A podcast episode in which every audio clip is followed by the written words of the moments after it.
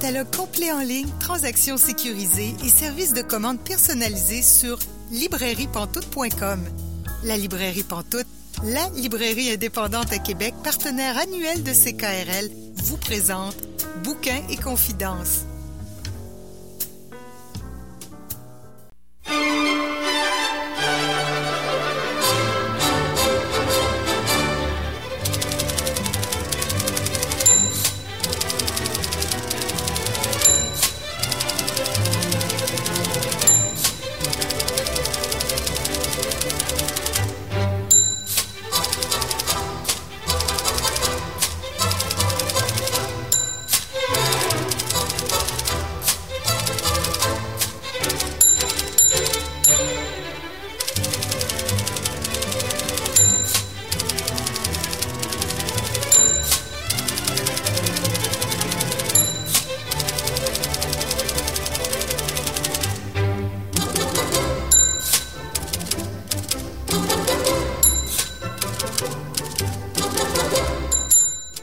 Bonjour et bienvenue à l'émission Bouquin Confidence. Julie Collin pour vous accompagner jusqu'à 19h aujourd'hui. Notre invité de la semaine est Thomas Desaunier-Brousseau. Je m'entretiens avec lui dans environ 30 minutes. Aussi, notre chroniqueuse José Marcotte va nous faire une suggestion de lecture dans environ 15 minutes. Également, je me suis entretenue avec Louis-Carl Picard-Sioui pour la dixième édition du Salon du Livre des Premières Nations qui se déroule du 18 au 21 novembre. Donc, ça commence très, très, très, très, très bientôt.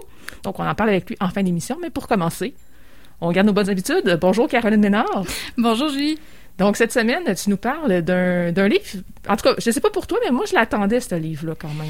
Oui, ben moi, honnêtement, je ne connaissais pas l'auteur et euh, c'est un livre dont le titre m'a attiré parce qu'il y a le mot bibliothécaire dedans et je suis bibliothécaire dans ah, la vie. Alors, euh, ça m'a ça m'a tout de suite attiré. Hein. C'est le dernier roman de Charles Sagalan qui s'intitule Journal d'un bibliothécaire de survie, publié donc cet automne aux éditions La Peuplade. Et déjà, bon, bibliothécaire de survie, qu'est-ce que c'est ça? On est intrigué par ce, cette profession dont on ignore un peu le, contenu. Hein. Et dans ces livres-là, dans le fond, Charles Sagalan, il va raconter un projet qu'il a initié, réalisé et qu'il continue de mener à l'heure actuelle, qui est celui des bibliothèques de survie. Je sais pas, toi, Julie, est-ce que tu étais au courant de c'est quoi une bibliothèque de survie? Ben oui, quand même. J'ai un peu suivi son projet. Euh mais je suis pas aussi bonne que toi, probablement, pour résumer ce que c'est. Oh, ben, disons, euh, moi, j'avoue que je, je, je, dois euh, étaler mon ignorance, mais j'étais pas au courant de ce beau projet-là et j'avoue qu'en lisant le livre, je suis un peu tombée en, en, amour avec le concept. Donc, les bibliothèques de survie, en fait, c'est des petites cabanes en bois que l'auteur construit en nature où il va laisser des livres à consulter pour les voyageurs, les passants qui euh, prennent le chemin finalement là, de, de, de, cette nature. Et les livres sont en consultation jusqu'à ce que le, bibliothécaire, le bibliothécaire de survie change les titres. Alors, c'est pas la même chose que les croque-livres, hein, ces espèces de boîtes de livres qu'on voit un peu partout dans, dans la ville, euh, où les gens sont invités à laisser un livre et à en prendre un pour euh, leur bibliothèque personnelle ou pour le lire tout simplement. Là, on est vraiment dans un concept de bibliothèque. Alors, c'est vraiment une consultation sur place dans ce cas-là. On invite les gens à lire les livres qui sont conservés dans ces cabanes de bois-là quand ils passent finalement sur le chemin où se trouve la bibliothèque de survie. Alors, dans ce livre-là, Charles Sagalan raconte, sous la forme d'un journal, cette aventure qu'il a débuté en 2013 et qui se poursuit jusqu'à aujourd'hui.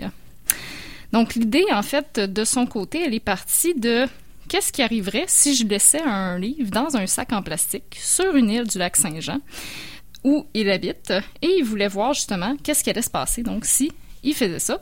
Et ça c'est c'est un projet aussi qui s'est euh, initié dans le cadre de la campagne Sauver les livres en 2013 qui visait à valoriser la littérature aussi. Et le premier livre qu'il a laissé justement dans euh, une dans sa bibliothèque de survie, c'est Un thé dans la toundra de, de Joséphine Bacon. Alors très bon choix qui, euh, qui l'a laissé là, sur une île du lac Saint-Jean, qui n'avait d'ailleurs pas de nom et qui l'a baptisé île aux, aux Atoka. Pardon. Et à partir de là, ben, le projet s'est précisé et a grossi et euh, c'est parti aussi, comme l'auteur le dit sur son site web, d'un du pari que ce sont les livres qui nous sauvent. Hmm. C'est très beau, hein? Oui, c'est beau. C'est vraiment un beau projet.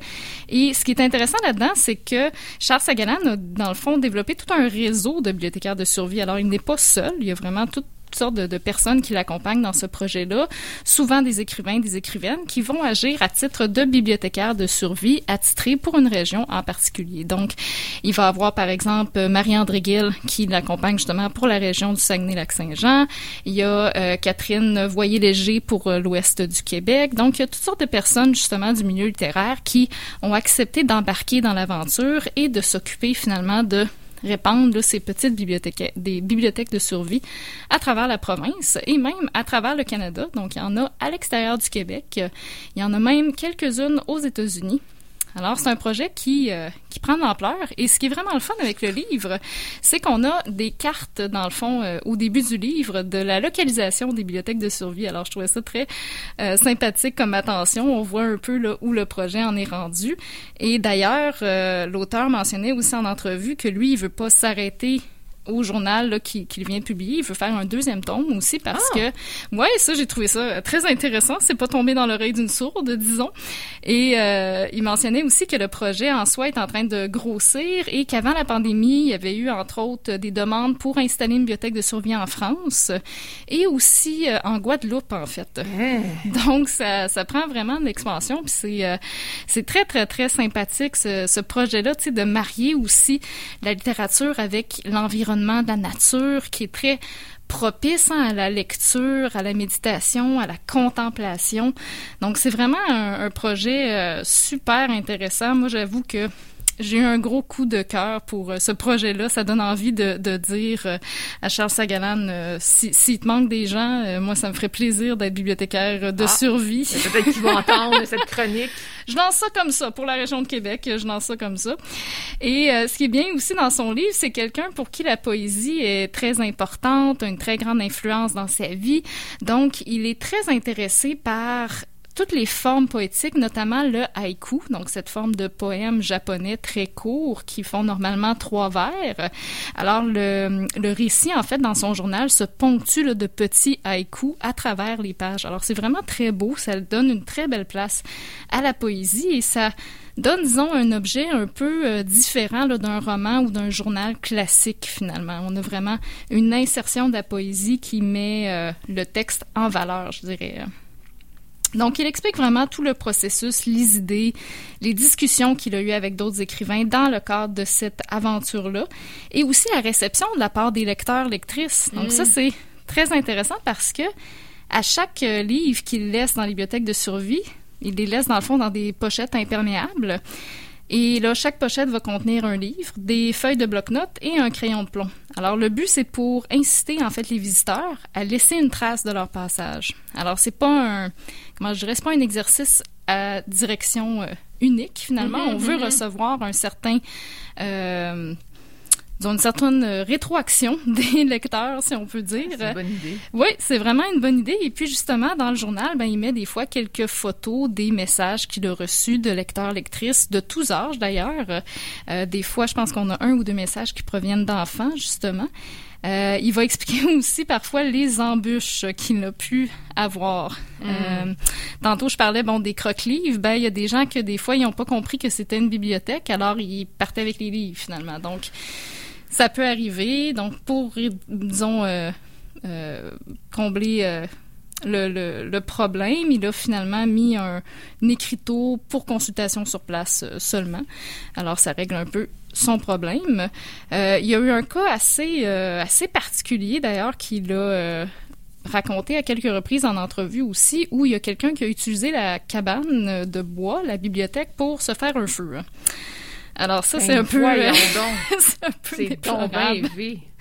Ouais, et apparemment que c'est arrivé à deux reprises, la même bibliothèque, il a fallu qu'il la, qu'il la reconstruise.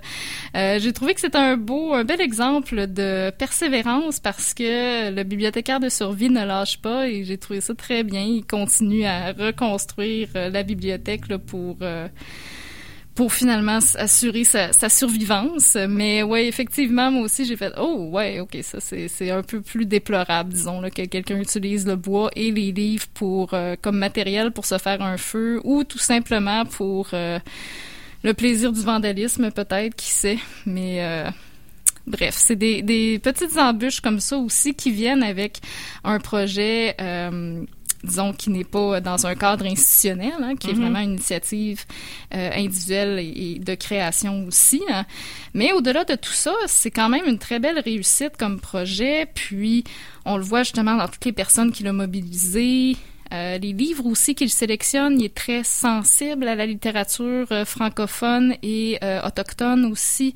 Donc ça, c'est vraiment une belle place. Il donne beaucoup d'espace justement aux auteurs et autrices autochtones. Donc j'ai trouvé ça assez intéressant.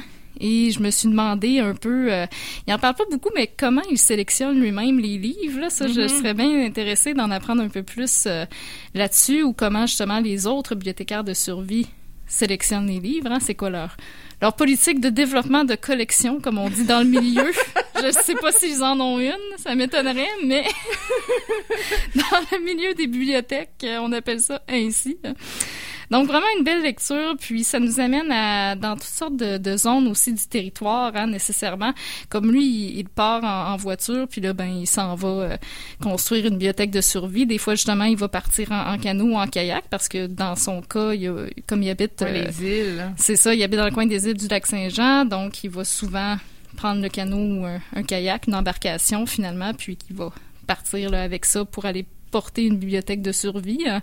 Donc, ça y fait découvrir vraiment le, territoire aussi. Et nous, ça nous fait découvrir également le territoire. Donc, il y, a, euh, il y a vraiment des beaux passages aussi sur la présence de la nature à travers, euh, à travers le livre. Je peux peut-être vous en lire euh, un petit extrait. Justement, comme on parle de nature, il y a un petit passage où il va parler de la mer. En fait, ça s'appelle la mer artiste. Alors, nécessairement, au Québec, notre paysage est meublé par le fleuve Saint-Laurent, lui en plus, le lac Saint-Jean où il habite. Donc, ça va comme suit. La mer est une artiste. Elle tranche, entaille et dispose, polie et rejette, recompose. D'une patience brute, elle ne s'écarte jamais de l'élan vital. Intuitive, elle apprivoise toutes les lumières. Cette formation de 500 millions d'années, pas un jour qu'elle ne la cisèle. Chaque détail est ouvragé sans relâche. Les compositions d'angles et de rondeurs sont élaborées au gris du climat.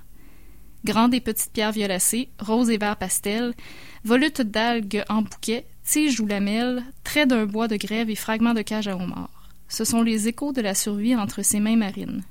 Et que dire de son parfum? Quand vient le temps d'enivrer le public, la mère est un grand nez, digne des meilleures créatrices. Tête de note saline, corps ample de bois mouillé et de varech, finale de foin et de bruine sur les rochers. Au plus délicat des contemplatifs, elle révèle ses veines sinueuses, l'estampe noircie d'un fossile ou l'effritement de ses parois aussi rigoureux qu'un micro-sillon. Serait-ce une partition cachée pour qui sera décoder les accords de la marée montante et de la corne de brume? Chaque ressac fait scintiller le basalte. Il éclabousse d'un éternel inouï. La mer nous absorbe, le livre et moi nous recrache. Wow. C'est beau, hein? C'est beau. c'est très, très beau. Et c'est intéressant aussi, il mentionne toujours dans son livre, en fait, à plusieurs reprises, le livre. Donc, il va dire, le livre exige ceci de moi, donc livre avec un L majuscule, comme oh! si, comme si le livre, en fait, on comprend qu'il parle de son journal qu'il est en train d'écrire, là, mais comme si le livre avait sa propre entité, sa propre vie, était vraiment un élément organique, tu sais, fait que ça donne un style quand même euh, vraiment intéressant d'écriture, justement. J'ai bien aimé cette petite référence. Est-ce que c'est un auteur que tu as envie de découvrir davantage? Oui, vraiment. Écoute, je le connaissais pas. Et puis, euh, ben, évidemment, en faisant un peu de recherche, je me suis rendu compte qu'il était quand même rendu à son septième livre. Il en a publié déjà trois, quatre chez La Peuplade, où mm. justement, il, aborde ce projet de bibliothèque de survie. Alors, euh, j'ai fait, mon Dieu, il était temps que je le découvre. Hein. il y a des auteurs, des fois, comme ça, qu'on se dit, bon, ben, c'est une très, très belle découverte et euh, vraiment, là, je vais aller lire ses autres livres. Puis, j'espère vraiment qu'il va faire un second tome. Je pense que ça serait très, très intéressant euh, à découvrir et euh, ça donne envie aussi d'en voir une, hein, une bibliothèque de survie, d'aller à la, à la découverte de ces, euh, ces constructions particulières. Donc, c'est un très beau monde à explorer. Hein. Tu nous rappelles les références, s'il te plaît? Oui, alors c'est le livre Journal d'un bibliothécaire de survie de Charles Sagalan, publié cet automne aux éditions La Peuplade. Merci beaucoup, Caroline Ménard. Merci, Julie.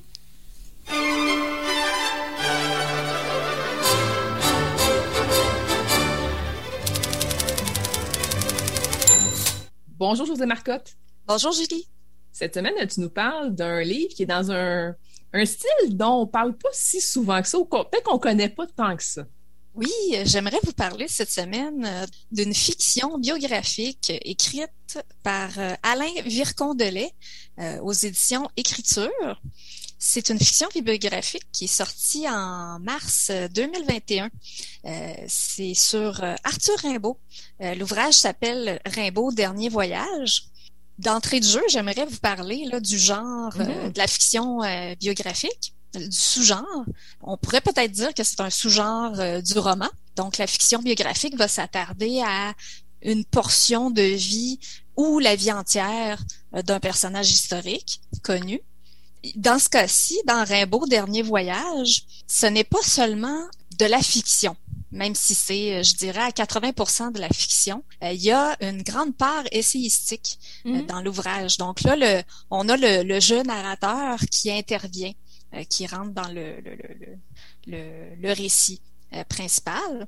Euh, dans le, les catégories de genre, on peut avoir l'essai-fiction, le docu-fiction. il y a eu en 2020 l'autre Rimbaud qui revendiquait essai-fiction, je crois, ou docu-fiction.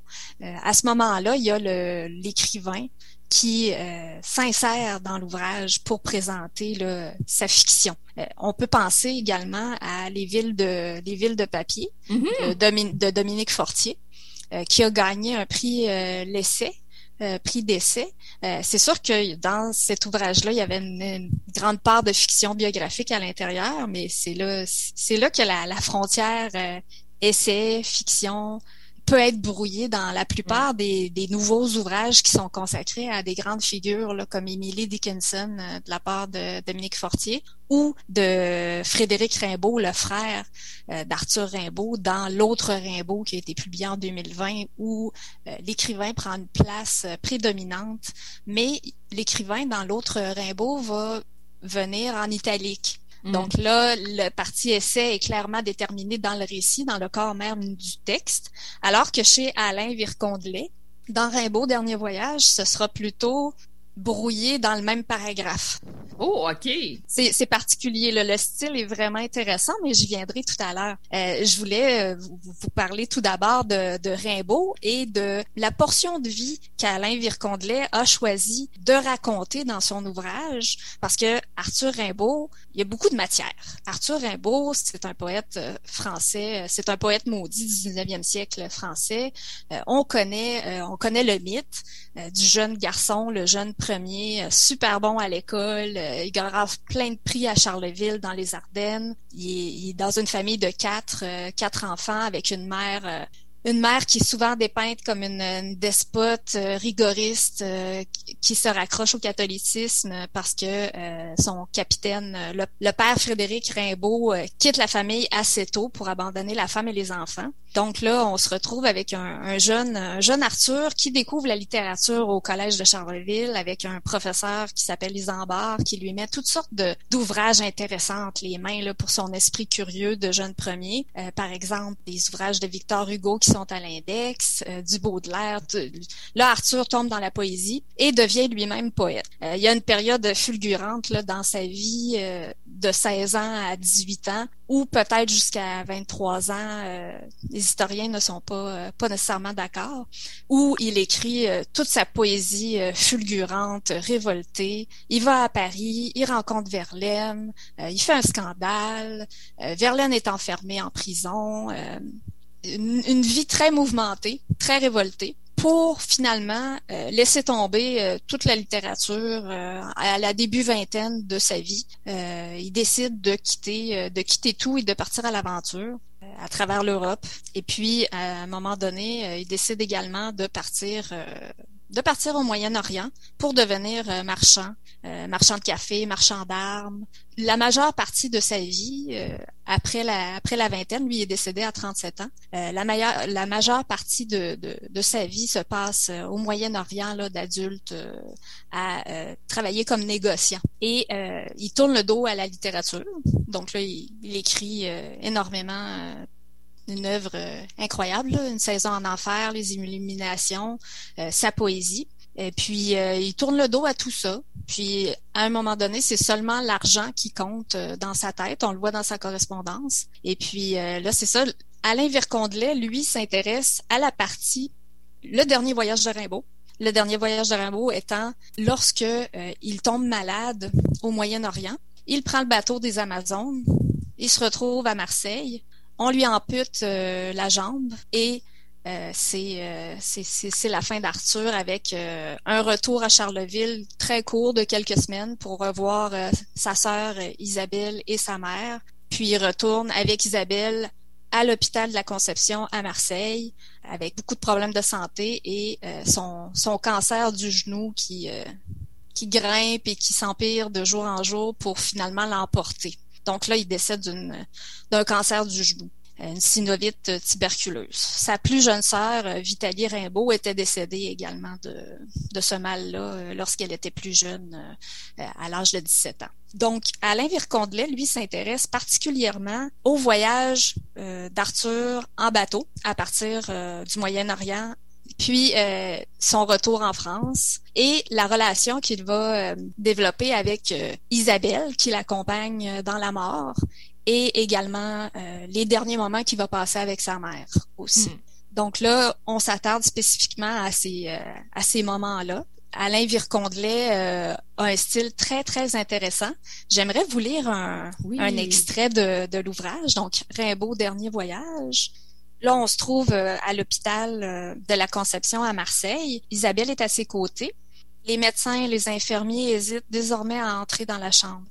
Ils se savent exclus de la grande cérémonie de la fin. Agonie, tu es quand même douce à ceux qui se débattent en vain. Accorde-leur la grâce des larmes, le don des gestes qui caressent. Le temps qui se, qui se déroule n'est pas le nôtre. Il est inconnu. Est-ce la vie? Qui sait? Isabelle, ma sœur, mon aimée, elle croit que je dors. C'est sûrement ce qu'elle doit écrire à présent à notre mère.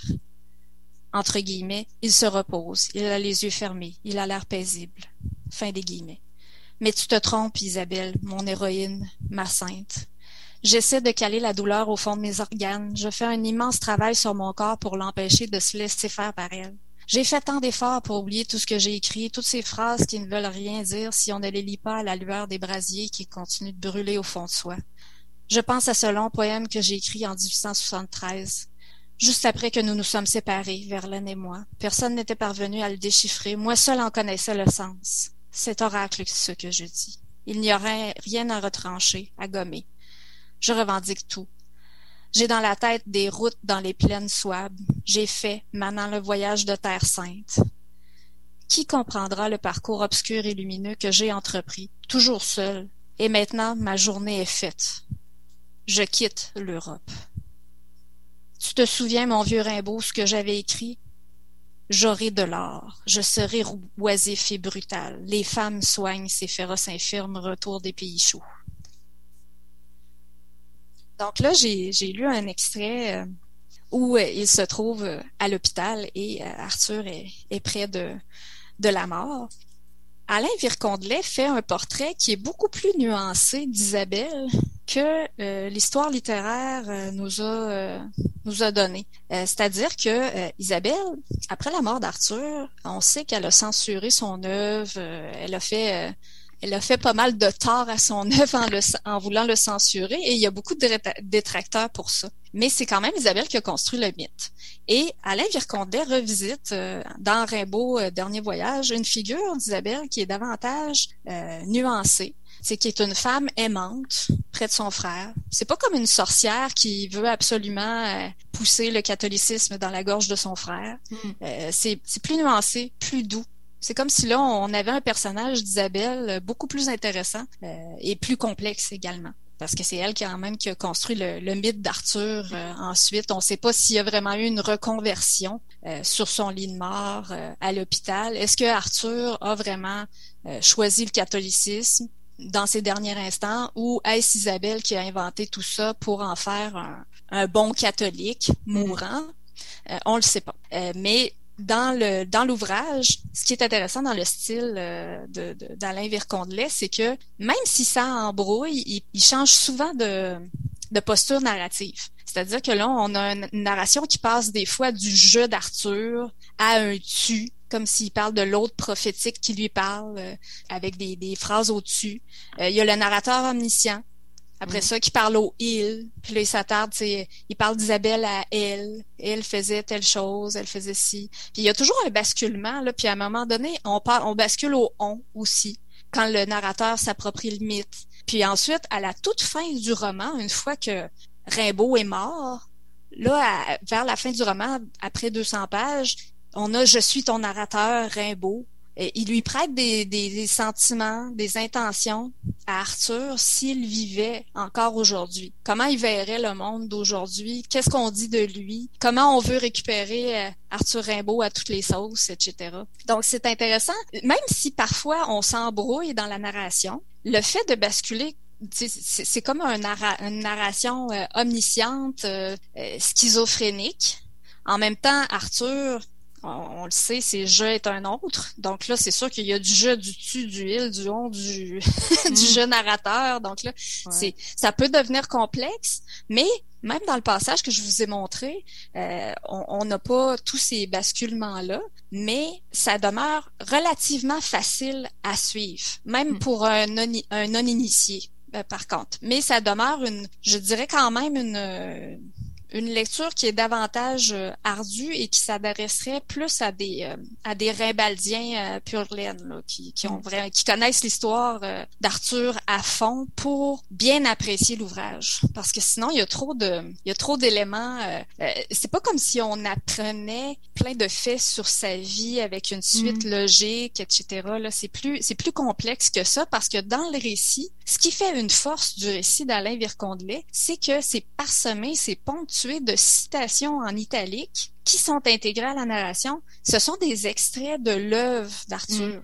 Puis il y a des extraits de lettres, des extraits de tout ce que tout ce qui a pu euh, ponctuer l'œuvre euh, l'œuvre d'Arthur. Ça, ça ajoute beaucoup, vraiment. C'est comme si l'écrivain Alain Vircondelet avait pris l'œuvre d'Arthur et avait décidé de broder autour de ça et de mm. prendre des extraits de, de, poèmes qui lui convenaient à certains moments où il racontait et de faire sens avec l'œuvre poétique de Rimbaud. Mais ça demeure, moi je dirais que ça demeure une lecture ardue. Euh, c'est pas la première fiction biographique d'Arthur Rimbaud qu'on devrait lire là pour commencer, mm-hmm. là, pour rentrer dans rentrer dans l'univers d'Arthur. Euh, c'est un c'est un bon récit, même si je suis pas je suis pas vraiment adepte des fictions qui finissent par déraper du côté essayistique et qui prêtent des sentiments aux personnages historiques qu'ils revisitent. Ça, je trouve ça un peu forcé du point de vue de l'écrivain, parce que là, c'est plus l'écrivain qui est rendu là et qui se met en scène. Mm. Euh, je, je préfère personnellement quand ça reste dans la fiction. Euh, ça demeure, ça demeure de la, fiction qu'on lit. Euh, ça dépend si c'est Dominique Fortier qui le fait avec les villes de papier, j'adore ça. Euh, mais si c'est seulement de la fiction, je, je sais pas, ça dépend comment c'est amené dans, dans le récit. Là. Des fois, ça peut sembler plus plaqué que d'autres choses, mm. des réflexions à travers une fiction. Parce que ce qu'on veut aussi, c'est surtout apprendre, apprendre du personnage historique dont, dont on lit l'histoire.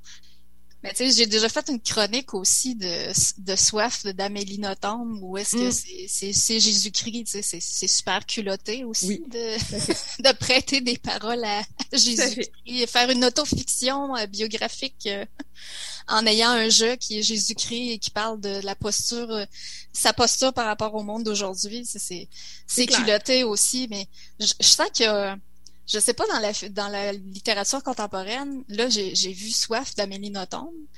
Là, je vois euh, Rimbaud, Dernier voyage d'Alain Vircondelet. Puis je serais curieuse d'en voir d'autres, tu sais, qui, qui prêtent des intentions. Tu sais, que tout le long, c'est une fiction biographique. puis qui mm. prête des intentions aux, personnages historiques concernés.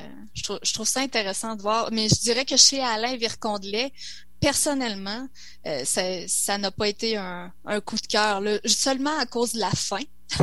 Mm. à cause justement là, de, de tous les, les, sentiments qu'il prêtait à Arthur, le regard qu'il qu'il lui faisait porter sur le monde contemporain, auquel je mm. n'adhérais pas nécessairement, mais ça va dépendre des Rimbaldiens et des personnes qui vont lire euh, qui vont lire l'ouvrage, bien sûr.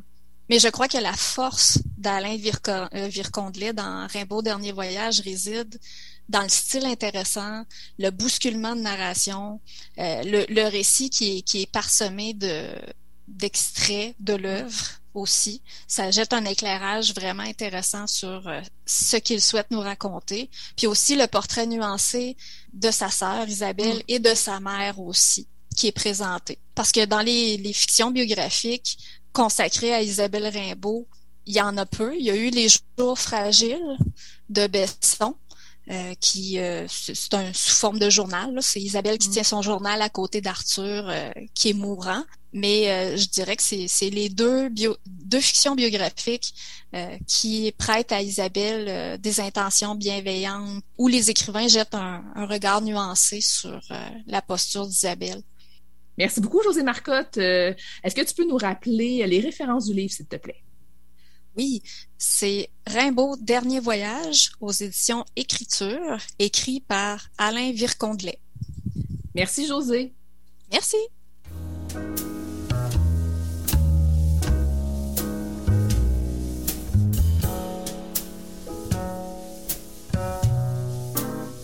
Catalogue complet en ligne, transactions sécurisées et services de commande personnalisés sur librairiepantoute.com.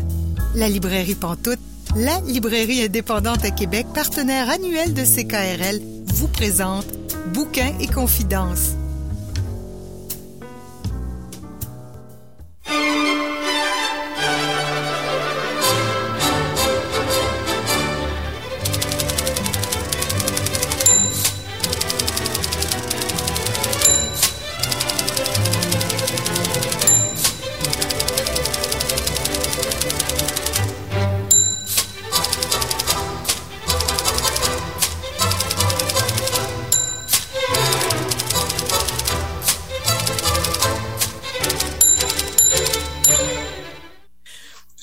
Bouquin Confidence, Julie Collin, pour vous accompagner jusqu'à 19h. Et là, je rejoins notre invité de la semaine, Thomas Desaunier-Brousseau. Bonjour, Thomas. Bonjour. Tu as publié quelques livres. On n'a pas une carrière encore très foisonnante, mais je pense que tu as beaucoup de choses à quand même à nous dire sur ce que tu as fait.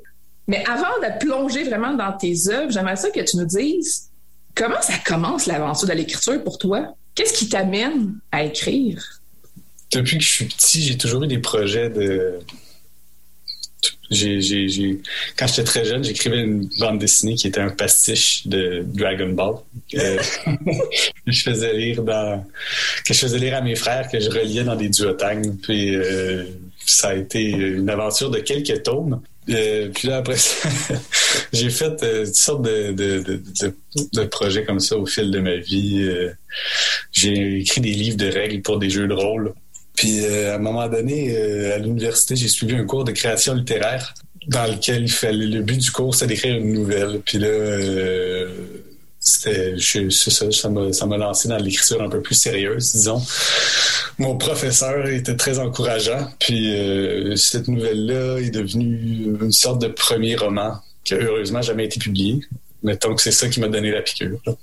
Comment ça, heureusement, jamais été publié? Euh, avec ton regard de maintenant, tu te dis, hmm, pas tant que ça? Ou, euh? Ouais. Mais je pense que même avec mon regard de l'époque, j'avais mes doutes parce que j'ai jamais été, j'ai jamais osé appeler ça un roman vraiment.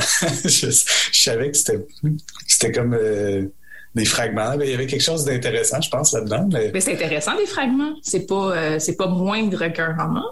non, non, en effet, mais je, je c'était pas, ça n'a pas été fait avec énormément de discipline. C'était comme, euh, c'était, moi qui avais reçu des, des, compliments sur mon écriture qui me disaient, j'avais un peu, euh, j'étais un peu persuadé d'être un génie. Tu sais, que j'écrivais ah, deux phrases, puis c'est beau, puis il n'y a pas eu beaucoup de retravail là-dessus. Puis à un moment donné, c'était, mais j'étais jeune. Est-ce que ça serait possible de reprendre ce texte-là s'il y avait certains éléments qui étaient intéressants, justement, est-ce que ça pourrait faire l'objet d'un retravail maintenant, mettons? Ce serait un gros retravail. J'ai l'impression que je sais pas la forme que ça prendrait. Mais c'est comme si c'était aussi c'était une époque où j'avais pas vraiment j'avais pas vraiment d'idée de, de ce que j'aimais faire, de ce que de, de, de la forme que j'aimais donner à, à ce que j'écris. Donc je trouve que c'est très informe. Ça serait très difficile pour moi de retourner là-dedans. Donc, ça commence une nouvelle qui devient une espèce de roman par fragment. Est-ce qu'il y a eu d'autres écritures de nouvelles par la suite? Ben, ben D'ailleurs, ben, disons qu'il y, y, y, y, a un, fragment de ce livre-là que j'ai transformé en une nouvelle que j'aime assez. Puis là, après ça, euh, après l'écriture de ce roman-là, puis je l'ai quand même, je l'avais envoyé dans des maisons d'édition, puis j'ai eu des refus, puis ça m'a, pris un certain temps avant de recommencer à écrire après ça. Mais j'ai écrit des nouvelles au fil des années. Puis à un moment donné, il y a la possibilité. Je pense que je commençais, je me suis dit, je vais écrire un autre roman, puis encore là, il n'y avait pas vraiment de projet clair. J'écrivais, euh, j'écrivais au fil d'idées que j'avais, puis finalement, ça ressemblait plutôt à des nouvelles. Euh, puis j'ai décidé de me concentrer à faire ça, à essayer de mettre en forme certains des blocs de, d'idées, disons. Mais en tout cas, puis à un moment donné, dans le pendant que je travaillais là-dessus, toujours euh, on the side parce que parce que je suis pas un riche héritier, je sais pas. à un moment donné, j'ai mon ami Simon euh, qui est Mon Leclerc, ouais. Mon Leclerc, qui est, qui est illustrateur, puis qui voulait faire une bande dessinée. Puis là, euh, il m'a proposé d'écrire. Il savait que j'écrivais, il m'a proposé d'écrire un scénario. Puis euh, là, je me suis lancé dans, dans la bande dessinée. Je suis revenu à la bande dessinée, disons. Oui, c'est ça, parce qu'on on se rappelle des passages de Dragon Ball au départ. Donc, un retour à la bande dessinée, mais d'une façon quand même euh, différente.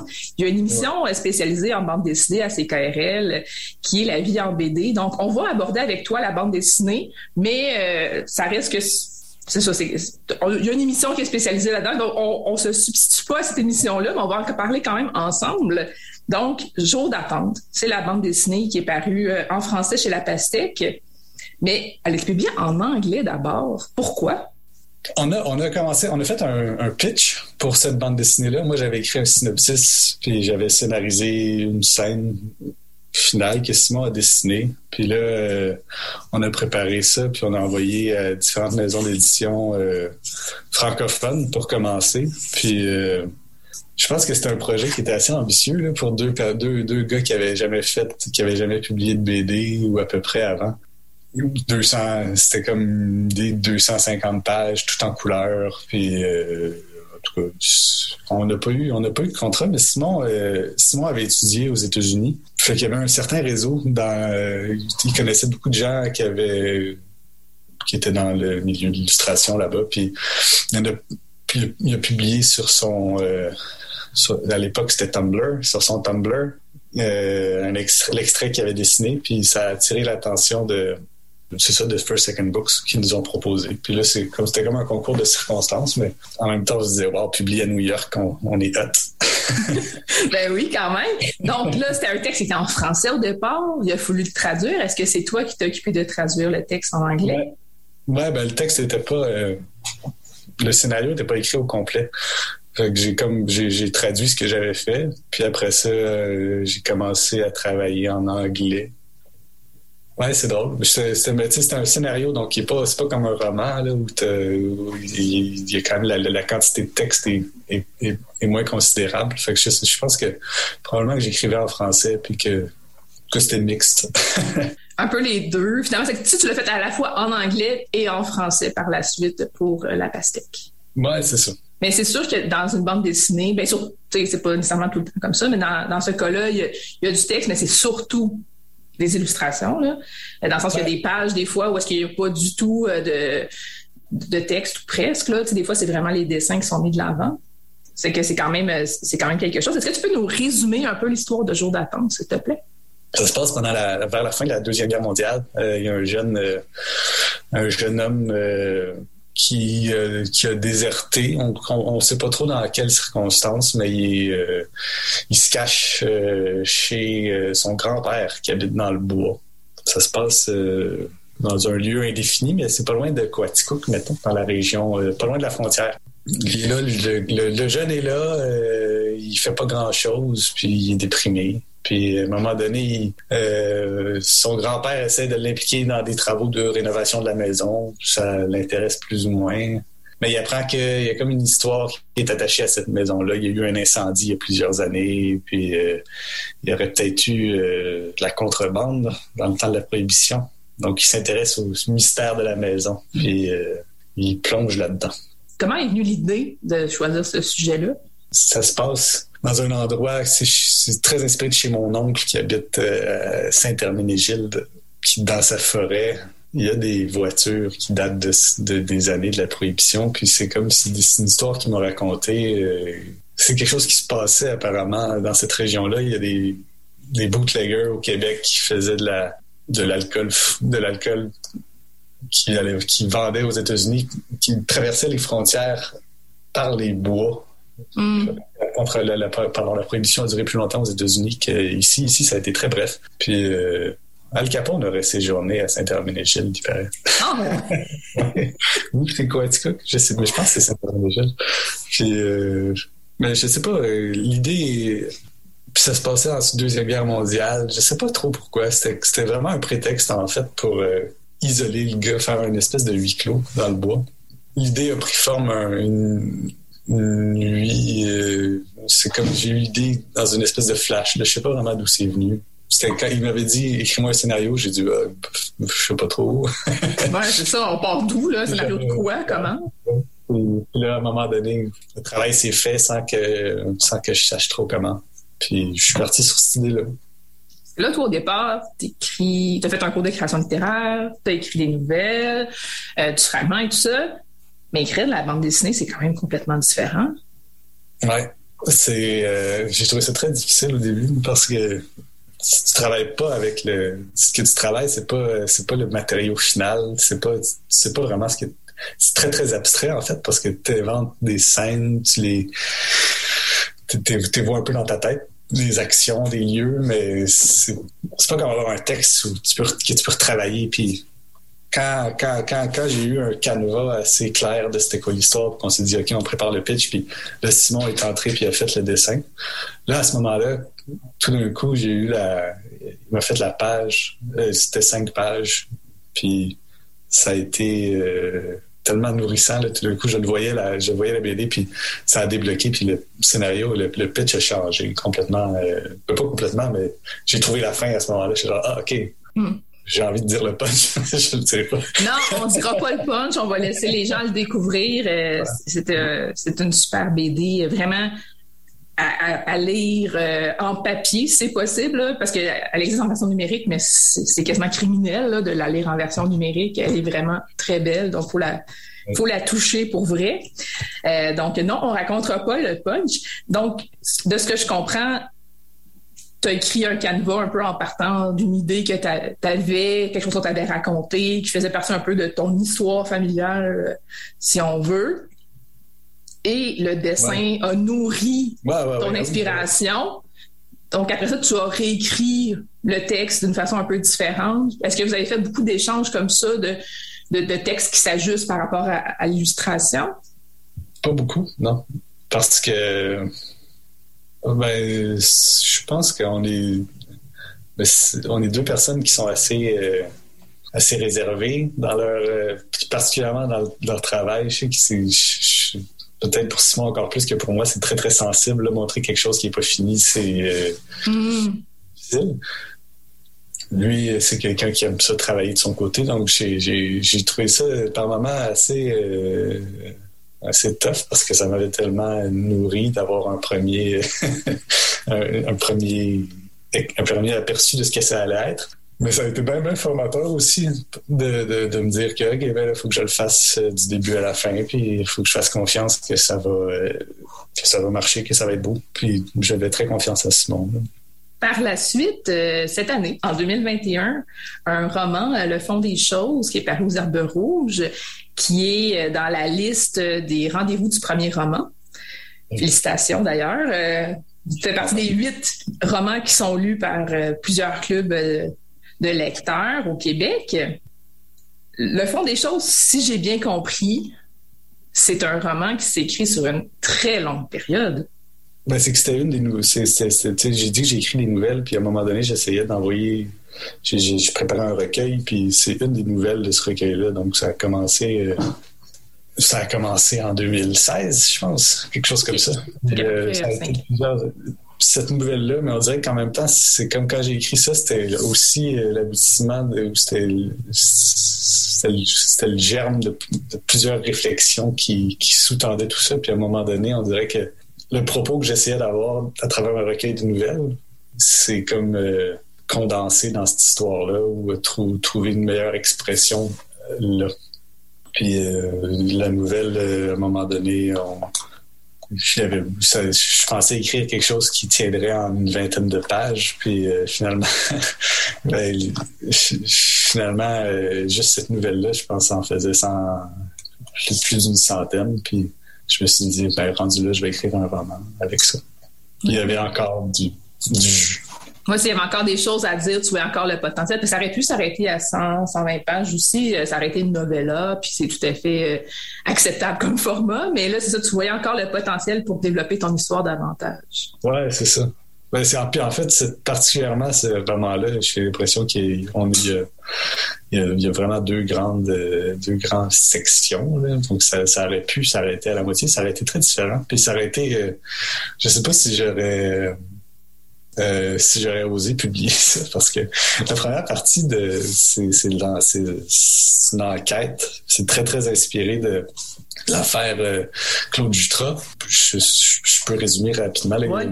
Il, y a une biographie, une biographie qui est parue euh, dans laquelle on, disait qu'il y avait qu'il y aurait eu des relations pédophiles avec des jeunes ados, chose qui était relativement connue, mais aussi avec des enfants de 6 ans. Puis euh, la biographie en disait pas plus que ça, mais trois jours plus tard, il y a un article, peut-être deux, peut-être même que c'était deux jours plus tard. En tout cas, il y a un article de la presse qui paraît où un journaliste a retrouvé le, a retrouvé une des victimes. Puis euh, il y a le témoignage de cette victime-là, anonyme. Il y a ça qui se passe, puis le jour même, les gens demandent qu'on qu'on ben, cancelle Claude Jutras, qu'on enlève toutes ces toute référence à son nom, qu'on nomme le prix, qu'on enlève euh, les statuts qu'il a fait, euh, pas qu'il a fait, qui ont été faits de lui, les noms de rue, tout ça. Bref, ça s'est fait très rapidement. Puis je pense que il y avait des gens qui doutaient de qui trouvaient qu'on que, que, ça n'avait pas d'allure de faire des déclarations anonymes comme ça, puis qu'on met tout en question pour ça. Euh, mais rapidement, il y a une autre victime dont le témoignage a été mis de l'avant, puis en une semaine, c'était réglé. Il était... On allait changer le nom des rues, puis euh, on se penchait sur qu'est-ce qu'on allait faire des prix Jutra. Mm-hmm.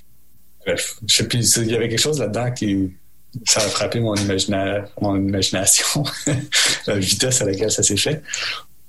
c'est comme si c'est un récit qui est très introspectif, puis il y a beaucoup de il y a beaucoup de moi dans cette première réflexion, mais la trame des événements, c'est quasiment calqué sur comment ça s'est passé avec l'apparition de la biographie. Fait que là, à un moment donné, tu sais, je me disais, ça n'a pas d'allure publier ça, c'est pas, pas mon histoire. Puis, euh, fait que j'étais comme, si c'était une nouvelle dans un recueil peut-être. Ben là, si je voulais en faire un roman, il fallait que je commence à, me demander pourquoi j'avais fait ça. C'était ça, c'est ça la piste que j'ai retenue.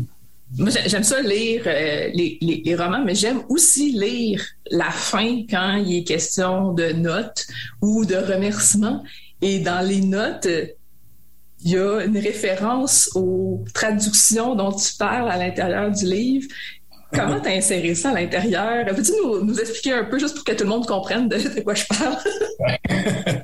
à un moment donné, le, narrateur se met à faire de la traduction, et il traduit une série de manuels de mathématiques destinés aux enfants du primaire. Puis, euh, c'est quelque chose ben, c'est moi, c'est moi, c'est que j'ai eu à, je fais de la traduction pour gagner ma vie, puis là j'ai eu affaire à traduire des livres de mathématiques, puis à un moment donné, je traduisais ça, puis on dirait que je voyais une certaine philosophie dans, dans, les textes euh, d'introduction des chapitres. Euh, euh, j'ai plus la phrase exacte, je sais plus c'est quoi, mais qui dit comme que l'égalité découle de l'équilibre, que l'inégalité du déséquilibre, quelque chose d'un peu tautologique. Il n'était clairement pas écrit de cette façon-là, mais moi, traduisant ces phrases-là, je trouvais que c'était des petits bijoux. Puis, euh, je, ne peux pas dire que je me suis mis à réfléchir là-dessus. Pour moi, c'est un peu des blagues, ces insertions-là dans le livre.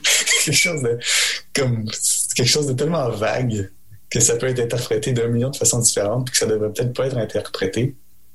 Mais je pense qu'il y a quelque chose à propos, il y a, il y a quelque chose dans ce livre-là qui relève de ça. C'est un livre qui est très, très anxieux. C'est des réflexions qui creusent sur des sujets qui n'ont pas besoin d'être creusés, des sujets où tu ferais juste sans parler à quelqu'un, puis il te dirait Qu'est-ce que tu dis là Ça n'a pas de bon sens. tu passes à autre chose, mais on dirait que c'est un personnage qui a des obsessions, puis qui, qui essaie d'aller au fond de ce que ça veut dire. Euh, qui pense ça ou qui est, qui est, qui est regardé dans telle direction à ce moment-là. Qui, c'est ces petites phrases de mathématiques-là, c'est comme Ah, qu'est-ce que ça qu'est-ce que ça veut dire d'abord? je sais pas. Ouais. De ce que je comprends, c'est comme si ta carrière d'auteur et de traducteur s'était connectée. C'est comme si tes deux les deux volets, tes deux chapeaux s'étaient connectés à ce moment-là, puis tu as vu un lien entre les deux finalement. Oui, parce que je pense qu'en plus, ben, ma carrière, je peux pas. C'est ça. J'ai toujours eu une espèce de. OK, par où commencer avec cette réponse? en effet, mais j'ai l'impression que ça s'est ça s'est rejoint à ce moment-là. Parce que c'est une affaire de de légitimité, je pense. Là, je me suis, j'ai, plein de la misère à me présenter comme un, auteur de moins en moins parce que là, j'ai deux livres sous ma ceinture. C'est pas si pire, mais de dire que c'est ça que je fais dans la vie, euh, c'est comme si c'est pas un métier. en tout cas, c'est, pas pour, beaucoup, c'est pas, un métier pour beaucoup de gens. On gagne pas sa vie en écrivant des livres.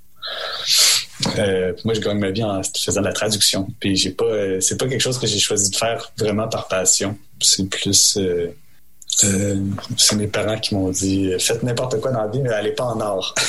Parce que euh, ils, ont, connu un peu la misère, euh, pas, la grosse misère, mais ils, en ont arraché longtemps. Ma mère était artiste peintre, puis mon père n'a pas été artiste, mais il, il a, eu de la misère à du travail longtemps. C'est bien important pour eux qu'on qu'on gagne nos vies. Euh, fait que je suis tombé en traduction parce que fallait, fallait faire quelque chose. Puis j'en tirais pas particulièrement de, satisfaction. Euh, à un moment donné, j'ai pensé lâcher ça complètement. Je, me, je me disais la vie serait plus belle si j'assumais le fait d'être un auteur, puis que je travaillais dans un café, puis que je traînais avec d'autres artistes miséreux. mais je me suis un peu réconcilié avec la traduction. À un moment donné aussi, j'ai réalisé que ça me faisait écrire beaucoup, que ça a développé ma plume. Il y a comme, je pense qu'il y a quelque chose là-dedans, euh, dans ce livre-là, qui est peut-être euh, une réconciliation avec soi-même, un effort d'acceptation de soi. Je veux pas qu'on donne trop euh, de punch, qu'on aille trop loin là-dedans, mais le, il y a vraiment une première, première, première partie très, très, très, très courte dans le roman c'est un autre point de vue qui est utilisé pour quelques pages au début. Est-ce que c'est une idée que tu as eue assez tôt dans le processus d'écriture ou c'est quelque chose que tu as eu plus tard? C'était comme un ajout. Comment ça s'est fait pour toi dans la construction? Non, c'est venu très tard. Je pense que c'est à peu près la dernière chose que j'ai avant de avant d'entrer dans le retravail. C'est le dernier euh, chapitre que j'ai écrit. Où, en fait, c'est ça, ça suit un personnage. C'est un roman qui est écrit au jeu. Puis c'est beaucoup à propos du, narrateur qui est journaliste, puis euh, qui est angoissé. Puis là, la première partie, c'est ça suit son ami Odile, qui est interprète euh, judiciaire, et qui s'en va à Gatineau pour un procès.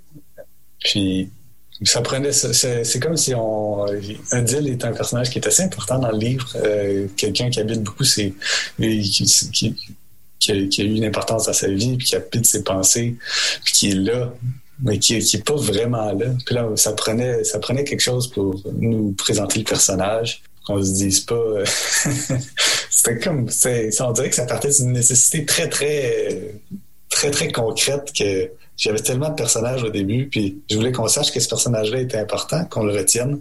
Je vais y écrire un chapitre au complet, puis euh, les gens vont se souvenir d'Adil. Mais moi, sérieusement, ce chapitre-là m'a donné envie de lire plus de choses sur Odile. Justement, j'aurais aimé ça, peut-être avoir quelque chose de plus substantiel par rapport à ça. Peut-être un, ça aurait pu faire l'objet d'un livre, tout simplement. Il y a quelque chose de, de- d'un peu euh, frustrant. En plus, c'est, comme si elle est là, puis est, est dans une cause au palais de justice, puis la- le- le- elle est là dans le procès pendant euh, le témoignage, euh, pendant un témoignage, puis après ça, elle connaît pas la fin du procès, elle n'a jamais le jugement, donc c'est jamais vraiment résolu dans le livre. Ouais, c'est ça. C'est comme si c'est pour. C'est parce que c'est une, histoire qui. qui, c'est un roman qui se construit puis qui se déconstruit à un moment donné. Puis on dirait que c'était important aussi pour moi de mettre ça au début pour dire regardez, ça c'est une histoire, là. Il, y a, il y a un début, un milieu, une fin. Euh, Dire ça va au palais de justice, il y a un procès. C'est ça, ça, ça c'est une histoire, mais c'est pas ça. c'est pas ça, que- c'est pas ça, que- c'est pas ça que j'essaie. C'est pas ça que je fais. Je, je, suis pas- je suis pas en train de vous raconter juste une histoire. Non, non, c'est pas- ça, c'est ça. C'est déstabilisant pour le lecteur quand même quand ça fait comme genre, Hey! tu sais, parce qu'on Ouais. on, on s'attache à, à Odile, puis en même temps, ben c'est intéressant la suite aussi. C'est c'est- c'est ça, c'est qu'on, c'est- en tout cas moi j'étais comme partagée un peu, puis je me disais j'aimerais ça avoir Odile encore. Est-ce que tu pourrais la reprendre puis faire un autre livre avec ça? Je sais pas, euh, ouais, c'est pas une idée que j'avais eue encore, mais c'est sûr que c'est un personnage que j'aime. mais ouais, c'est ça. On dirait que j'ai tendance à. J'ai de la misère à rester longtemps sur un même sujet. On dirait que. Puis j'ai l'impression que ce roman-là, c'est beaucoup aussi. là, c'est la première fois que ça arrive, mais c'est souvent comme OK, on se fait tirer le tapis en dessous des pieds, puis voici la nouvelle donne du, c'est plus à propos de c'est plus à propos de ça puis euh, c'est- c'est- ça part d'une volonté de faire ça mais ça part aussi d'une de, juste comment je suis on dirait que moi je me, je me, je me désintéresse rapidement de de- d'un sujet Euh, il y a quelque chose il y a quelque chose à propos de Dill mais à propos de à propos de cet univers là des palais de justice aussi qui est intéressant en soi là c'est sûr Mhm. moi j'ai- j'ai moi-même commencé à j'ai j'ai- à un moment donné dans ma vie j'ai commencé à faire ça de l'interprétation puis j'ai découvert le système de justice. J'étais très étonné de découvrir ce que je découvrais parce que c'est pas des. Je suis tombé dans des procès. Je travaillais beaucoup criminel, puis là tout d'un coup j'étais dans des meurtres, puis des agressions sexuelles, puis toutes sortes d'affaires euh, dont on entend parler, mais qui sont pas, euh, en tout cas qui étaient pas dans ma vie. euh, qui avait pas une présence quotidienne comme ça. C'est pas quelque chose à laquelle on est confronté. Puis j'avais vraiment l'impression que on dirait que le système de justice, c'est- une affaire, c'est un groupe de gens qui euh, s'occupent de quelque chose que collectivement on refoule. là. On dit on, on s'occupera pas de ça, mais quelqu'un va le faire, puis Hmm. ça va être correct. C'est pour ça qu'il y a tellement de séries judiciaires et policières, j'imagine, parce que c'est quelque chose de fascinant là-dedans. Hmm. Comment tu t'es retrouvé à publier aux Herbes Rouges? J'ai envoyé mon roman à, quelques endroits. Les Herbes Rouges, euh, je connaissais pas, je suis pas un grand lecteur de poésie. Puis les Herbes Rouges sont surtout connus pour ça. À un moment donné, j'ai lu euh, le répertoire des villes disparues, qui est de Laurence euh, Olivier. Puis euh, j'ai beaucoup aimé ça. Puis j'étais très surpris de voir, ah, OK, il publie des romans aussi. Puis j'ai envoyé ça là-bas. J'ai réalisé que je connaissais l'éditrice qui est maintenant directrice, Roxane Desjardins. Elle avait déjà publié une de mes nouvelles dans. Elle avait dirigé un, numéro de Mobius, puis elle a lu mon texte, puis elle voulait le publier, puis ça a vraiment cliqué. Euh, C'était vraiment. euh, ça a vraiment été un travail. euh, on comprenait, comprenait ce que je voulais faire, puis ça a été très, très nourrissant. Le livre a beaucoup évolué une fois que j'ai qu'on est rentré dans le processus éditorial. Merci beaucoup, euh, Thomas Desaunier-Brousseau, euh, de nous avoir euh, rencontrés cette semaine. ça fait plaisir. Merci.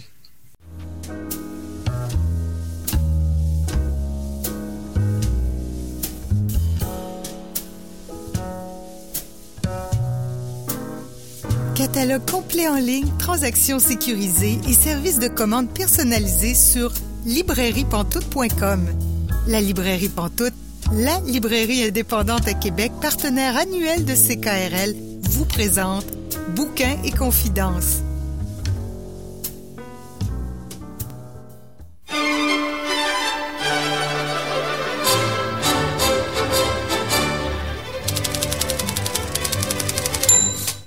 Vous êtes bien à Bouquin Confidence, Julie Collin, pour vous accompagner jusqu'à 19h. Et là, je rejoins Lucas Picard. Oui, bonjour Lucas. Bonjour Julie. Les auditeurs, auditrices de notre émission sont habitués de t'entendre avec différents chapeaux. Là, cette fois-ci, tu viens nous parler de la dixième édition du Salon du livre des Premières Nations parce que tu en es le directeur. Donc, cette année, c'est une formule hybride. L'année passée, neuvième édition, pas besoin de se le rappeler tant que ça, c'était une édition virtuelle. Là, hybride cette fois-ci. Vous ces trois lieux. Peux-tu me parler un peu en gros de ce que c'est cette année la proposition du salon? Ben, la proposition du salon, c'est de revenir, se, se, retrouver en personne euh, le plus possible parce que c'est le dixième anniversaire, comme tu l'as souligné. Et puis, pour nous, c'était... Euh, c'était un peu impensable de, de, de, célébrer un dixième anniversaire de façon virtuelle, surtout pour un événement qui a fait sur euh, qui a fait sa marque de commerce sur le, le, les relations humaines, tu sais, mm. puis, puis l'échelle humaine. On, on s'est toujours targué, on s'est toujours vanté d'être un salon où les, les véritables rencontres étaient possibles on a différents moyens virtuels aujourd'hui pour se rencontrer, mais c'est pas la même chose. C'est pas notre marque de commerce. Et pour nous, c'est important cette relation-là entre les gens, ce soit entre, les auteurs, euh, entre eux, premièrement, mais entre les auteurs et les gens du public, euh, et aussi d'autres intervenants du milieu comme les, les éditeurs, les libraires, euh, les, les, les chercheurs, les gens des, des médias. Donc, c'est important pour nous de revenir à une formule en présentiel le plus possible. Une fois cela dit, l'année dernière, avec notre édition virtuelle, on a quand même décuplé notre, euh, notre public et on trouvait ça un peu plate de laisser tomber euh, tous ces gens-là de partout au pays et même au-delà. Mm-hmm. Alors, on s'est dit, on va quand même faire une formule hybride. L'hybride est intéressant au sens que ça nous permet euh, aussi d'espacer un peu plus notre programmation présentielle ce qui était nécessaire, ce qui, ce qui, est toujours nécessaire avec la pandémie, hein, donc on doit avoir des pauses et tout ça. Donc, il y a, il y a, parce que, bon, à cause de, de, de, des passeports vaccinaux pour ouais. la plupart des activités, etc. Donc, tu sais, il fallait un peu espacer. Donc, la formule hybride nous permettait d'avoir autant de contenu finalement, mais, mais peut-être pas tout en même place, tu sais. Donc, euh, est-ce que c'est le meilleur des deux mondes? On, on, verra, le temps nous le dira, mais une chose est sûre, c'est que pour nous, c'était la solution logique. Qu'est-ce qui se passe au Morin Center?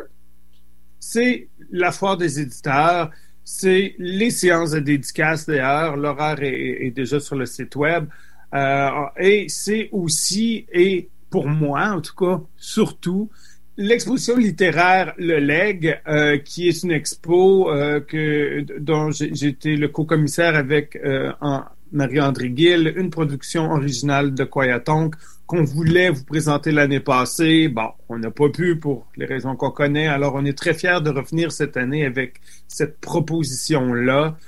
Donc, c'est de courts textes euh, originaux écrits spécifiquement pour l'exposition par différents auteurs, dont Michel Jean, J.D. Kirkness, Isabelle Picard, euh, Christine Siwi, Wawa Nodowad, Virginia Pessimapeo Bordelot. Je pense que c'est ça. Et Louis-Carl Picard-Siwi, qui s'est même... Ah, ben, Tu n'oublies, hein? et, euh, et des artistes visuels, évidemment, qui ont créé des œuvres originales pour refléter ces textes-là. Et tout ça, évidemment, ça raconte un récit et ça l'explore les valeurs immémoriales des Premières Nations. Donc, les, les vraies valeurs du pays euh, dans les yeux des auteurs euh, qu'on a sélectionnés. Là en exclusivité à Québec euh, pendant trois jours. Donc, ne serait-ce que pour ça, ça vaut la peine de, de venir faire un tour au Marine Center du 19 au 21, là, euh, entre 10 et, et 16 heures. Et à la Maison de la littérature, c'est des grandes entrevues, des tables rondes? Exactement. On a repris un peu la formule de, de, de, de 2019 où les, disons, les deux principaux lieux. Le, jour, c'était séparé justement le volet Marine pour exposition euh, et, et art visuel et, foire et euh, à la Maison de la littérature pour table ronde et euh, rencontre. À la Maison de la littérature, par contre, il faut préciser aux auditeurs, je pense que les gens sont habitués, mais maintenant, euh, c'est important, c'est doivent avoir la, la, la, la, passe vaccinale pour la mm-hmm. Maison de la littérature et ça prend un billet. Donc, c'est gratuit, ces billets-là, mais quand même, il faut s'inscrire. Ça va avoir lieu, euh, ben encore là, du 19 au 21. On a une série de rencontres et de table ronde dont je suis très, très fier encore cette année. Euh, faut dire qu'on commence à avoir... là, je regardais la liste, puis tu sais, d'habitude, on se tenait à 18-20 auteurs. Là, euh, avec le virtuel, on monte on, commence à, monter plus. Il ne faudrait pas me tromper, je pense qu'on a 26. Mais bon. Euh, à la Maison de la littérature, c'est 11 activités quand même. 11 hein. activités à la Maison de la littérature. Et là-dessus, on a plusieurs euh, rencontres. Euh, les rencontres, euh, évidemment, des grands de la littérature autochtone. On a, on, commence, ben, on a une rencontre avec Joséphine Bacon, rencontre avec Jean Sioui, rencontre avec Daryl J. McLeod, qu'on est très heureux d'avoir cette année parce qu'il a gagné le, le le GG avec Mamaskatch, son nouveau livre euh, est, euh, est, en nomination pour des prix aussi. Donc, euh, il parle très très bien français, Daryl, ce qui est intéressant. Oui, on l'avait entendu l'an dernier en, dans, un balado justement où est-ce qu'il parlait en français. Oui, tout à fait. L'année dernière, Pascal Rowe avait fait un, balado pour nous sur la bisexualité. la, la, bisexualité, pardon, la bispiritualité, quand même toute une différence. Euh, ben, c'est ça. Daryl avait participé, puis euh, il, était, super intéressant. Il avait parlé en français, puis euh, il parle très, très bien français.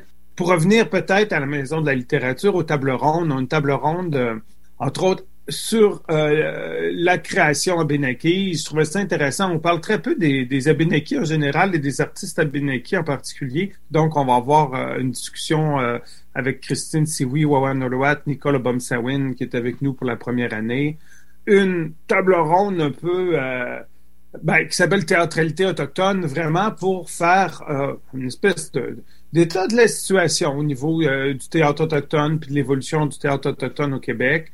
la nouveauté aussi, pas la nouveauté, tant que l'avenir est une thématique cette année.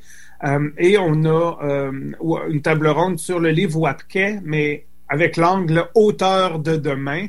Donc, vraiment, pour, on a invité euh, des nouveaux auteurs qui ont publié pour la première fois dans le collectif WAPKE à venir nous parler de leur expérience et de leur engagement futur ou, pas envers la, littérature. Là. Euh, ça, ça va être intéressant aussi, animé par Michel Jean. Ben oui, il y a deux activités en anglais cette année. Euh, une table ronde euh, qui s'appelle Literature, Healing and Reconciliation avec euh, Janet Rogers. C'est vrai que j'ai pas souligné encore. Janet Rogers, c'est un autre des, gros noms que je suis vraiment content d'avoir cette année avec nous parce que Janet est une poète et une spoken, spoken word artist vraiment extraordinaire et euh, elle est très très peu connue au Québec. Alors, mm. euh, elle est d'origine, ben, enfin, elle est Mohawk et Tuscarora. Elle demeure à Six Nations of the Grand River en Ontario, mais elle a longtemps demeuré sa côte ouest. Et, c'est quelqu'un, c'est vraiment quelqu'un avec une énergie débordante. Moi, j'ai vraiment hâte, en tout cas, que, le public euh, de Québec la rencontre. Et elle va, elle va être en entrevue one-on-one, mais elle va être aussi euh, lors de cette table ronde-là, Literature, Healing and Reconciliation, avec Natasha Canapé-Fontaine, en anglais, et Daryl J. McLeod en tout cas, ça, c'est vraiment quelque chose, je pense, qui va être intéressant pour notre public. Et euh, une table ronde, c'est une nouvelle voix de la poésie avec André Levesque, Siwi, Shane McCall, Felix Perkins. Et finalement, euh, moi, ce qui m'intéresse beaucoup puis que j'ai bien hâte de discuter, euh, la table ronde, le leg et l'anticipation en littérature autochtone avec euh, J.D. Curtness, Isabelle Picard et Michel Jean, animé par Pascal Rowe. Euh, ça, c'est le dimanche à 14h. Là. Ça risque d'être fortement intéressant parce que, comme je disais, moi, l'angle que je voulais avoir cette année, vu que c'est le dixième anniversaire, c'était hier, ou plutôt où on est rendu, le chemin parcouru, euh, avec une petite rétrospective sur, sur 40 ans plus de littérature autochtone, mais surtout euh, demain. Hein? Donc, euh, comment, comment on se voit en tant qu'auteur autochtone demain? C'est quoi les voies, les chemins emprunt, pourront être empruntés dans l'avenir et tout ça? Donc, c'est là-dessus un peu que, que trône difficilement sur un pied le dixième, là, cet équilibre-là, tu, vois, entre la rétrospective et, le futur. On, on s'est beaucoup euh, attardé sur ce qui se passe de jour, mais de soir, il y a plusieurs activités et ça se passe à la salle multi. Ça se passe à la salle multi cette année et euh, ce qui nous laissait évidemment plus de marge de manœuvre et de flexibilité en contexte de COVID. On a quatre spectacles extraordinaires. Et d'ailleurs, je le dis aux auditeurs, euh, si vous n'avez pas vos billets, de, toute façon, pour toutes les activités, il faut vous procurer des billets. Mais pour la salle multi, euh, ça s'envole très, très vite le jeudi soir, on a euh, le spectacle d'ouverture. Les oranges sont rouges. C'est vraiment un spectacle que j'ai hâte de voir. Écoutez, moi, c'est sûr que c'est une c'est une commande, mais en même temps une carte blanche à Yves Sioui Durand qui nous a tissé des textes euh, de, et, fait, signe la mise en scène de quatre univers littéraires différents. Euh, celui justement de Jocelyn Sioui euh, euh, avec mon oncle Jules, celui de, de Daryl J. McLeod avec euh, Mama Sketch, Maya Cousino Mullen avec euh, Bréviaire du matricule euh, 082 et euh, Shane Michael avec Fif et Sauvage. C'est un spectacle, oui, littéraire, mais qui aura des bouts joués, probablement des bouts de marionnettes, de danse, du chant, parce que plusieurs de ces artistes sont multidisciplinaires. Mm-hmm. Moi, je vous dirais, tous les spectacles sont intéressants. Particulièrement, moi, c'est lui qui m'intéresse le plus parce que ça va vraiment être plus que de simple lecture là. Tu sais, euh, je pense qu'il va y avoir ben, les autres aussi d'ailleurs, mais en tout cas celui-là, j'ai hâte de voir le travail que Yves a fait de tisser les textes et de monter tout ça. C'est quand même euh, le père du théâtre autochtone au Québec. Mm-hmm. Donc euh, pour moi, ce, ce spectacle-là a une place particulière de dans ma programmation. Donc, le jeudi 18, dès 20h, les portes ouvrent à 19h, les portes ouvrent une heure avant. Et c'est important de savoir, les gens doivent se procurer les billets euh, via le point de vente.com. S'il reste des billets, il y aura une billetterie en argent comptant, mais vraiment seulement à 19h. Mm-hmm. J'arrive à 19h32, non, on vend plus de billets. Au niveau logistique, c'est trop compliqué. Oh oui, tout à fait. C'est mieux d'aller sur le web et, de se procurer les billets sur le point de vente.com. Autre spectacle qui a une place particulière pour moi, c'est véritablement le show de clôture. On parle de show d'ouverture, parlons de show de clôture. parce mon show de clôture, euh, salut le dimanche en 5 à 7. OK? Donc, c'est, c'est pas, euh, oui, c'est le dimanche, mais en même temps, c'est pas euh, à 8 heures le soir. Là. Celui-là, on le fait plus tôt. Et c'est le retour du bingo littéraire Quayatonk. Notre bingo dont on a fait une tournée, vous savez, à chaque année, depuis 2015, les gens au salon euh, quand on fait des petits formulaires de satisfaction, de commentaires, les gens nous disent On veut un bingo! Ben, pour le dixième, on s'est dit qu'on donnerait aux gens ce qu'ils voulaient. C'est une bonne idée. on va finir notre événement avec un bingo littéraire. Et on a un line-up de la mort cette année. Je suis vraiment heureux de mon line-up. On a Charles Bender sur scène avec nous, Natasha Canapé-Fontaine, Shane Michael et euh, Katia Bacon. Évidemment, l'animation demeure la même. C'est mon moi-même, c'est mon bonbon. J'ai co-anime ça avec André Levesque, si oui, et Marc Vallée à la musique l'improvisation musicale. Ça, c'est notre les trois, là, on est le team de base d'animation. Ça ne bouge pas. Euh, mais les auteurs, bon, changent. Pour les gens qui seraient moins familiers parmi les mm-hmm. auteurs, ben, c'est vraiment, euh, c'est un spectacle. C'est un spectacle littéraire, mais où le boulier décide qui lira quoi. Et là, on pige allègrement dans 40 plus années de littérature autochtone au Québec. Et c'est ça le but, dans le fond, c'est de faire découvrir la littérature rétrospective le, corpus, mais sans avoir à décider ce qu'on va lire, ça donne des spectacles différents à chaque fois. Maintenant, c'est pas un spectacle de lecture au sens que euh, un, on joue au bingo pour vrai. Vous pouvez gagner des livres ou d'autres euh, d'autres trucs, d'autres cadeaux.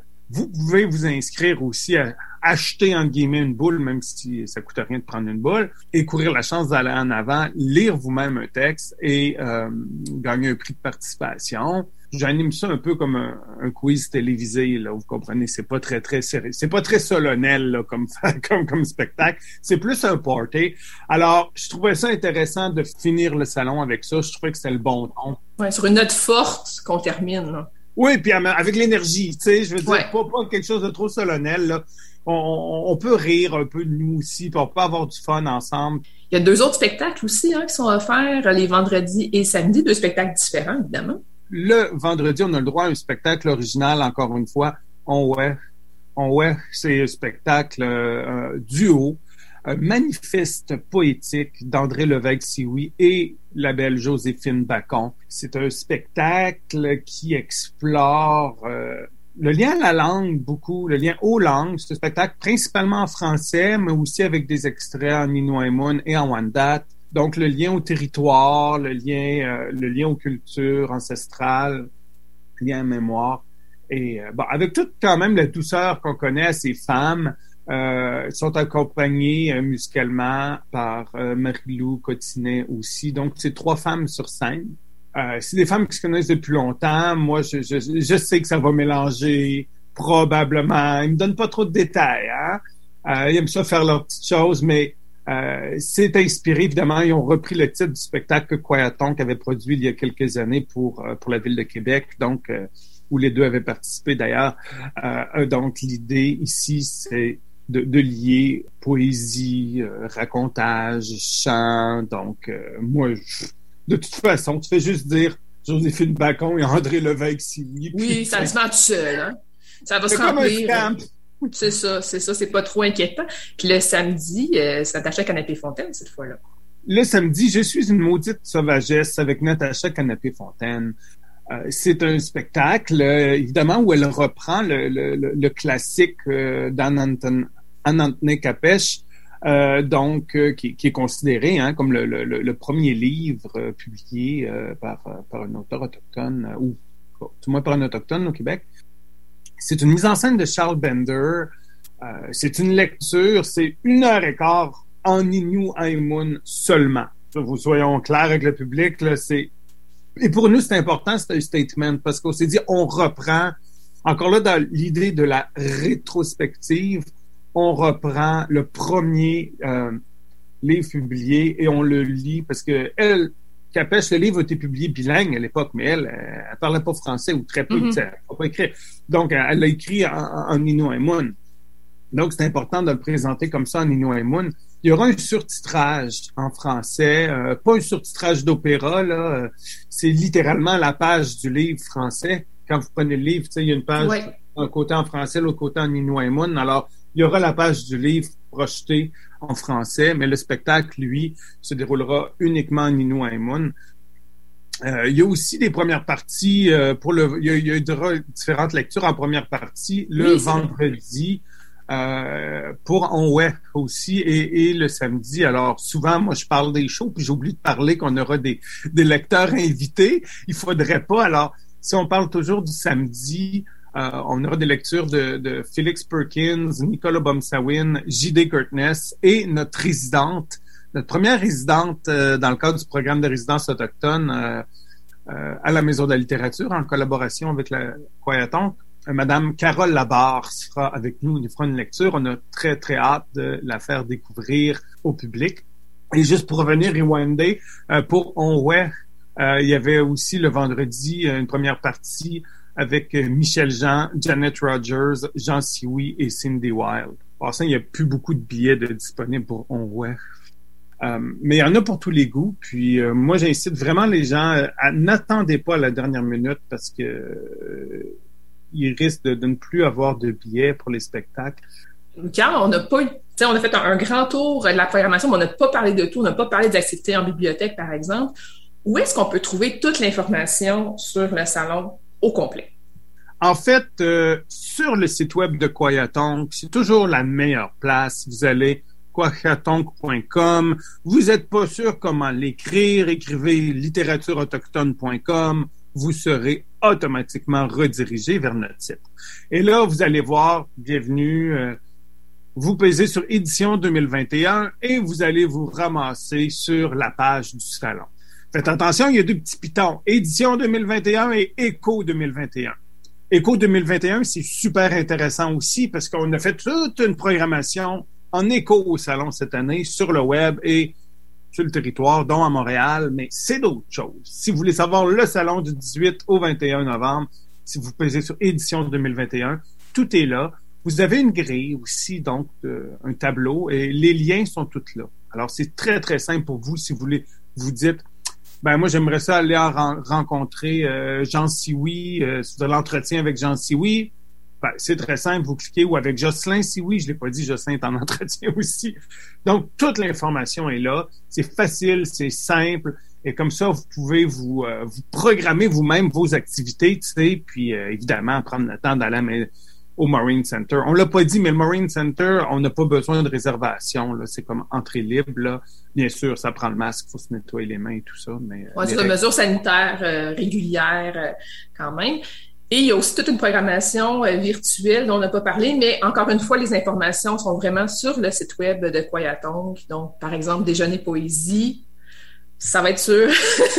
ça va être, c'est intriguant de le dire comme ça, mais vous allez voir sur le site internet de Quayatong, vous allez avoir toutes les informations.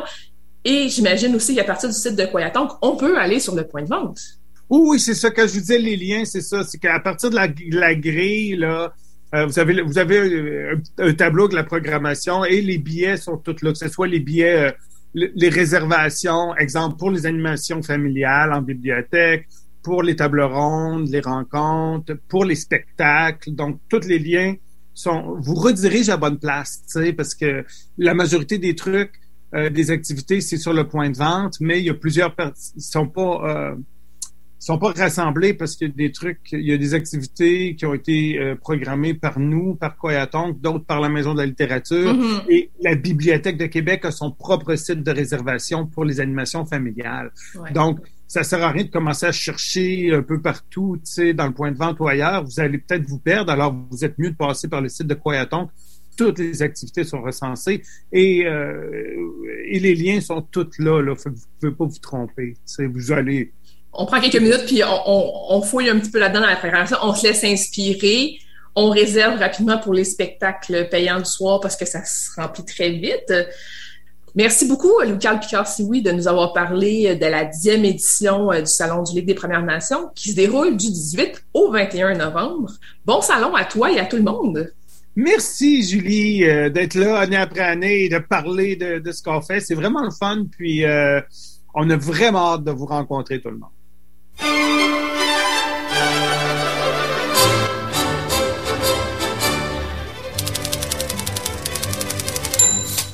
C'est tout pour l'émission Bouquin Confidence. Merci à notre invité de la semaine, Thomas Desaunier-Brousseau.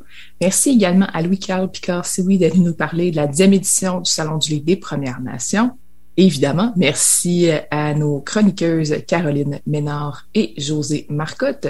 Restez à l'écoute de CKRL, c'est en aparté qui suit à l'instant. Passez une belle soirée et à la semaine prochaine.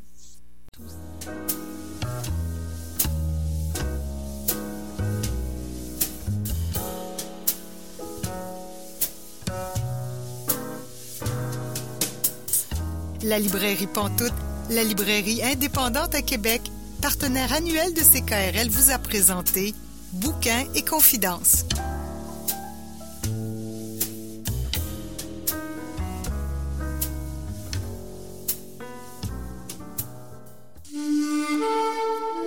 Cette émission est disponible en balado-diffusion.